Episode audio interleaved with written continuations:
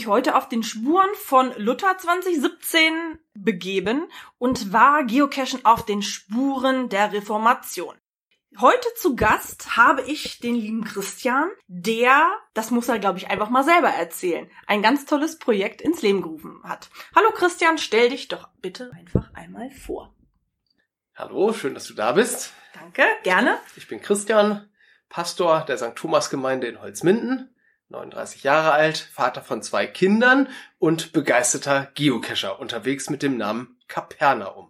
Ich habe dich natürlich im Internet auch gegoogelt und habe unter anderem festgestellt, dass du ja auch als Seelsorger bei den Paralympics schon, ich glaube, drei Jahre in Folge unterwegs warst. Erzähl mal, was, ja, was ist da so deine Aufgabe? Als Pastor bei den Paralympics, als ja. Pastor, als Seelsorger auf Standby zu sein, für Menschen da zu sein, für die paralympische Familie, wenn es um Hochleistung geht, wenn Medaillenträume platzen, platzen wie Seifenblasen oder sich erfüllen, ungeahnt und unerwartet. Da da zu sein, ein offenes Ohr zu haben, als Exot in einem Leistungssystem und Kirche ist das wichtig, nahe den Menschen zu sein. Und deshalb gibt es diese Begleitung schon seit 1992 und ich durfte das deutsche Team nach London 2012 begleiten, nach Sochi 2014 und im letzten Jahr nach Rio. Da war ich auch dabei. Verbindet man dann auch solche, ich sag mal, ja, Pflichten auch mit dem Geocaching-Hobby? Natürlich. Freizeit muss sein und Ausgleich muss sein. Und natürlich war ich in allen Orten auch geocachend unterwegs. Das besondere Highlight war sicherlich Sochi 2 14. Ich habe mir gegönnt, am letzten Tag, am freien Tag, nochmal loszuziehen, habe also einen Taxifahrer nun mein GPS in die Hand gedrückt und gesagt, da will ich hin, sechs Kilometer. Ich wusste nicht, wohin es geht. Es war ein Earth Cache, der einzige Cache, 200 Kilometer weit und breit. Ich bin in einem traumhaften Ort mit Wasserfällen gelandet ich gebe zu, ich konnte die Aufgaben nicht lösen, weil die Hinweistafeln gerade abgebaut waren. Nein. Der Log, der zählte trotzdem, weil ich die glaubwürdigen Fotos eingereicht habe. Das war klasse. Natürlich verbindet man das. Äh, ja, aber es ist ja abenteuerlich. Also ich zum Beispiel als Frau würde niemals da in so ein Taxi steigen. Der, der Taxifahrer spricht die Sprache nicht. Ich zeige dem meinen GPS und vertraue auch noch darauf, dass der mich da tatsächlich auch hinführt, wo der Punkt auf der Karte leuchtet na, ich gestehe mal, ich war schon ein bisschen aufgeregt. Es brauchte sozusagen drei Anläufe und dann der aber gleich sagte Agura. Und dann habe ich gesagt, ja, Agura, so heißt auch der Cache. Also weiß der auch, wo der hinfahren muss. Ah, Geocaching führt an schöne Orte und halt nicht nur im Ausland, sondern auch hier bei uns in der Region. Wie kommt denn ein Pastor zum Geocachen? Ich gehe gern Schätze heben. Ach so. In der Bibel. vom Schatz in Acker. Und ich bin gern draußen in der Natur unterwegs. Und da liegt sich nahe, nicht so ziellos durch die Gegend zu laufen. Und vor fünf Jahren, da hat's mich dann gepackt. Eine gute Freundin hat mich mitgenommen, hat gesagt, ich zeig dir mal das Dosensammeln. Und ist das dann eher, was man so in seinem Privatleben macht, oder ist das auch was, was man vielleicht mit den Konfirmanden zum Beispiel macht? Angefangen hat alles privat. Und dann trifft man natürlich nette Menschen und dann sagen die, ach, du bist Pastor, Mensch, was ich immer schon mal sagen wollte ich wollte wieder in die Kirche eintreten, ich wollte eine Frage stellen oder was ich schon immer mal loswerden wollte. Und dann kommt man nicht drum herum, wenn man selber so begeistert ist, etwas zu übertragen, auch auf die Gemeindearbeit. Und selbstverständlich, alle unsere Konformanten müssen heute geocachen. wir haben Sponsoren gefunden, die uns fünf Geräte gesponsert haben, damit wir das auch umsetzen können. Und immer wieder spielt Geocachen dann auch im Gemeindekontext eine Rolle. Und im ganz Besonderen jetzt natürlich zum Reformationsjubiläum bei Luther 2017. Ja, anlässlich war, wie ihr schon gesagt hast, die 500 Jahre Reformationstag, der hat sich äh, gejährt dieses Jahr. Wie kommt man auf die Idee, das zum Anlass zu nehmen und zu sagen, okay, wir machen da jetzt auch eine Runde draus? Man nehme die magische Zahl 5 von den 500 Jahren Reformation, 500 Jahre nach Martin Luther.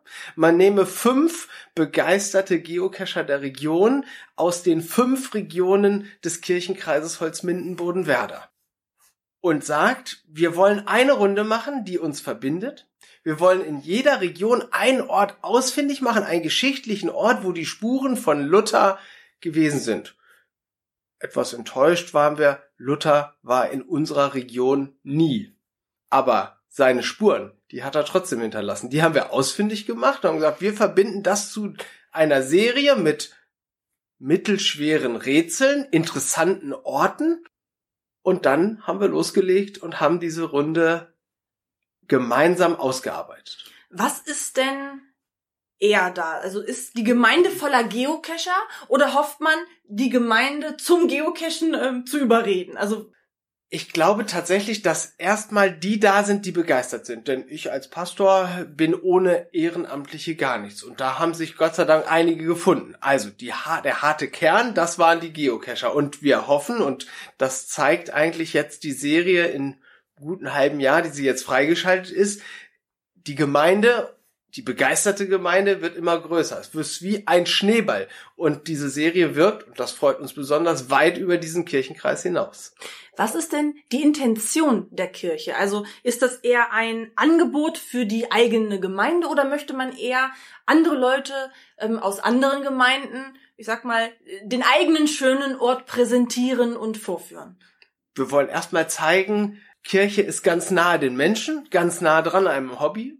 Wir wollen zeigen, dass wir ganz tolle Orte haben und dass kein, äh, Kirche keineswegs so verstaubt ist und so altmodisch, sondern wir wollen einfach zeigen, die Schätze, die wir haben und verbinden das eben mit der modernen Schatzsuche. Ja, ich glaube, das ist wirklich ganz gut gelungen, denn ich bin darauf aufmerksam geworden, weil mich Reviewer angesprochen haben. Die haben gesagt, Mensch, wir haben da einem Gottesdienst beigewohnt, das war richtig klasse, der hat Geocacher angesprochen und äh, guck dir das mal an, berichte da mal drüber, das wäre doch interessant. Ist, ist das genau diese Mund-zu-Mund-Propaganda, die ihr damit erreichen wollt? Das wollen wir erreichen und äh, das hat unsere Erwartungen vollends übertroffen. Es ist toll. Je, wöchentlich gehen Anfragen aus äh, hier ein von Bielefeld, Oerlinghausen bis Pinneberg. Ein Kollege aus Berlin plant eine Rüstzeit hier mit Jugendlichen, weil er von dieser Runde gehört hat. Man erzählt sich in Hannover beim Event unterm Schwanz genauso wie in Göttingen das ist einfach richtig klasse und diese Mund-zu-Mund-Propaganda, so hat das ja damals mal begonnen. Jesus ist durch die Welt gezogen und hat die Menschen begeistert und sie haben davon erzählt. Martin Luther, er war mit der katholischen Kirche nicht ganz einverstanden, hat seine Thesen verbreitet und die Menschen haben es aufgefasst und es hat sich wie ein Lauffeuer verbreitet. Ich behaupte heute, also die Reformation ist in unserem Kirchenkreis doch sehr spät angekommen, nämlich erst 1568. Unsere Geocaching-Serie ist schneller als die Reformation damals. ja, das stimmt. Ich mhm. habe mit mehreren Geocachern auch im Vorfeld gesprochen, die alle ganz unterschiedliche Intentionen hatten, diese Runde einzugehen. Also ich hatte Leute, die aktiv in ihren eigenen Gemeinden sind, die gesagt haben, Mensch, da hat jemand eine Idee, das gucken wir uns an, vielleicht kann man das übernehmen. Ich hatte Leute, die gesagt haben, ich habe mit Kirche überhaupt nichts am Hut, das gucke ich mir mal an, wie sie das gemacht haben. Ich hatte Geocoiner, die gesagt haben, ja, ähm, ich kriege äh, dafür eine Coin, ist ganz egal, wie die Cash sind, das mache ich doch mit. Und äh, ja, Statistikjäger, die gesagt haben, den Punkt, den nehme ich auch noch mit. Das Fazit bei allen war aber gleich, weil die waren alle begeistert, weil egal aus welchen Intentionen sie es gemacht haben, sie sind auf ihre Kosten gekommen. Gibt es da ein richtig und ein falsch, wo man sagt, das ist eine Zielgruppe? Bei uns ist jeder herzlich willkommen. Die, die suchen, die, die fest im Glauben stehen, die, die zweifeln sind, die skeptisch sind, alle dürfen sich auf Jagd machen nach unseren fünf Schätzen und wir belohnen das natürlich gerne. Nicht mit dem Himmelreich und nicht in Form eines Ablassscheines, aber gern mit dieser limitierten Geocoin. Wie ist denn genau dieser Ablauf dieser Runde? Also wir haben uns dann heute Morgen so ein Begleitblatt abgeholt. Man kann es sich ja auch online ausdrucken. Und im Grunde, wir haben gar kein ja, Listing mehr gebraucht, weil ihr das schon super ausgearbeitet hatte. Da stand alles drin, wo ich hin muss, welche Aufgaben ich lösen muss. Wie ist denn das, also erstmal zum Ablauf vielleicht, was muss man machen, was muss man beachten? Und dann auch noch, äh, wer entwirft sowas alles? Also, uns war wichtig, man soll was Schönes schon mitnehmen und in der Hand haben, wenn man sich auf die Reise begibt. Und so entstand die Idee dieses Begleitheftes, das von Ort zu Ort führt. Ganz gleich, ob man diese Caches an mehreren Wochenenden heben will oder eben wie ihr an einem Tag ganz ambitioniert die fast 100 Kilometer abfährt und dann einen nach den anderen besucht. Dieses Begleitheftchen ist downzuladen bei dubistkirche.de oder auf Anfrage versende ich es auch gerne im Vorfeld. Und dann bestimmt man den Start selber. Wir empfehlen eigentlich den Start in Bodenwerder oder in Holzminden, weil man dann am jeweiligen Zielort die Möglichkeit hat, sich die Geocoin so denn die Öffnungszeiten eingehalten werden oder mit dem Pastor ist vorher vereinbart, dass die Geocoin gleich in Fang genommen werden kann. Das Begleitheft enthält alle Informationen, die man braucht, um dann erfolgreich losziehen zu können. Und mehr darf man, glaube ich, gar nicht verraten, weil äh, sonst ist ja die Spannung raus. Ja. Also die Caches sind an einem Tag gut machbar. Allerdings ähm, muss ich sagen, an manchen Orten hätte ich mich noch ganz gern vielleicht ein bisschen länger aufgehalten. Also es lohnt sich tatsächlich gerade im Kloster, das war jetzt zum Beispiel meine Lieblingslocation, weil es ist ein ganz tolles Gelände, äh, ein bisschen länger zu verweilen. Aber auch äh, mit Aufenthalt ist das an einem Tag wirklich gut machbar und schaffbar. Hm, die Öffnungszeiten, äh, das ist das, was man, einzige, was man sich, wenn man es jetzt zum Beispiel am Wochenende macht, nochmal genau angucken muss im Vorfeld, dass man nicht gerade ja vor verschlossenen Türen steht. Das ist so der einzige Tipp, den ich noch gemacht hätte. Wir die, kooperieren ja mit dem Stadtmarketing ja. und mit dem Touristenbüro in Bodenwerder. Ja. Das heißt, es, die Coin ist nicht nur kirchlich abholbar und es sei eindeutiger, bevor sich jemand anfängt zu ärgern, weil er zehn Minuten zu spät vor der Tür stand, eine kurze E-Mail an Luther 217 genügt und wir senden natürlich auch eine Coin gerne zu, wenn es denn sein soll und wenn man gerade von weiter her anreist. Also nicht lange ärgern, sondern einfach kurz Bescheid geben, ja. dann kriegen wir das auch auf anderem Wege hin ja, 500 Coins gab es, 500 Jahre Reformation, 5 Cash, 5 Regionen. Was hat's denn mit der magischen Zahl 5 auf sich?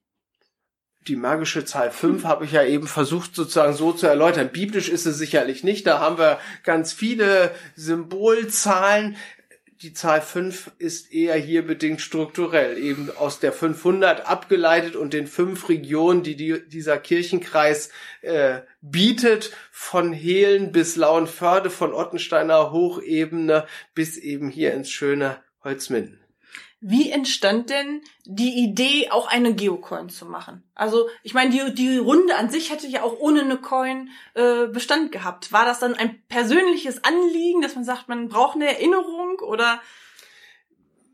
Ein begeisterter Kollege, der gute Archangelos, äh, seines Zeichens war er Pastor der Klostergemeinde in Amlungsborn, kam begeistert mit diesen Coins aus Kanada zurück und sagte, ich war in Kanada und da bin ich durch die Nationalparks gehiked und nach fünf Caches habe ich so eine Coin gekriegt. Und wenn wir so eine Serie machen, dann muss es so eine Coin hierfür geben.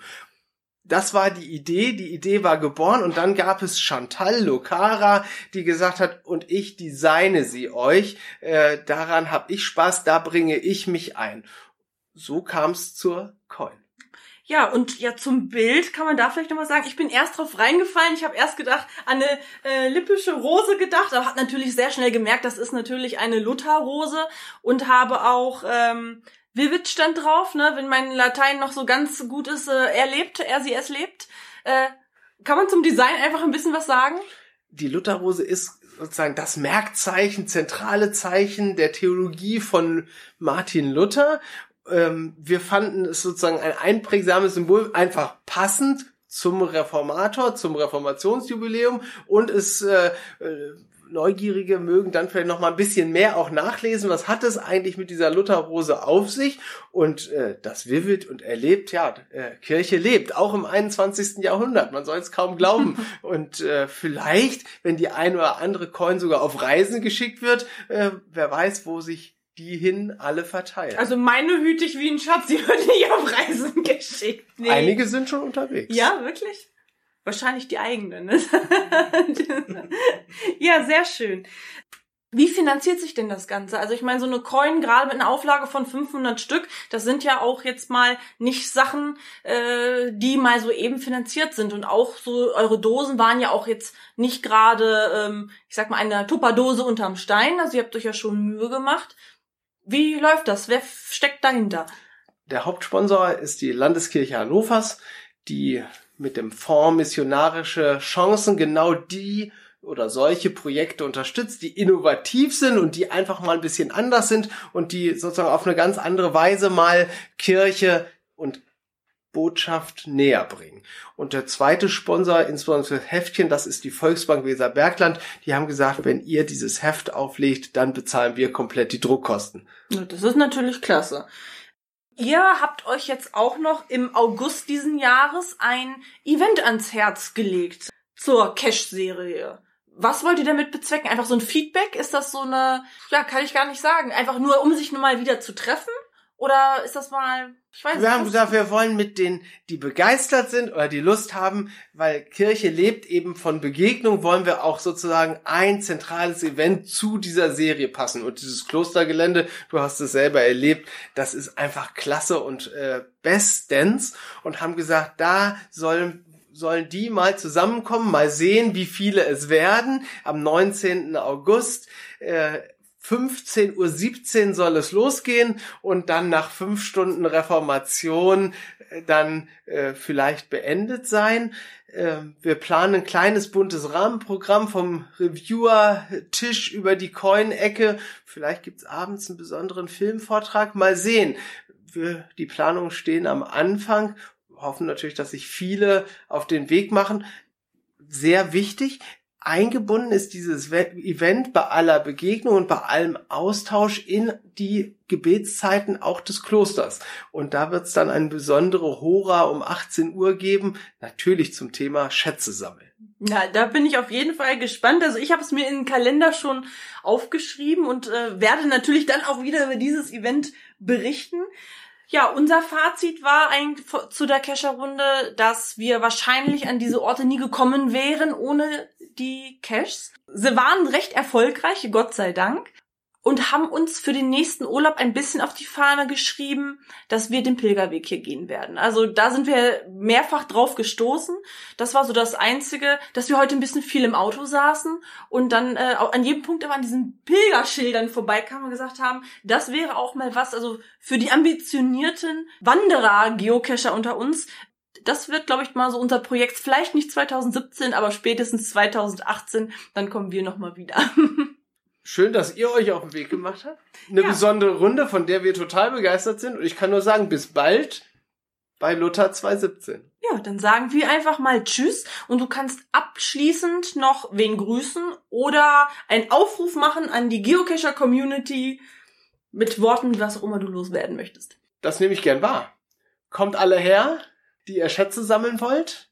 Und ich bin total dankbar, dass es hier so tolle Geocacher gibt, die diese Serie mit begleitet haben und die kleine Idee zu so einem Erfolg gebracht haben bis heute. Genau. Zwei davon habe ich Gott sei Dank heute auch schon vors Mikrofon gekriegt. Die Interviews werdet ihr nächste Woche hören. Und dann bedanke ich mich recht herzlich und wir sagen einfach mal Tschüss. Tschüss. Bis zum nächsten Mal.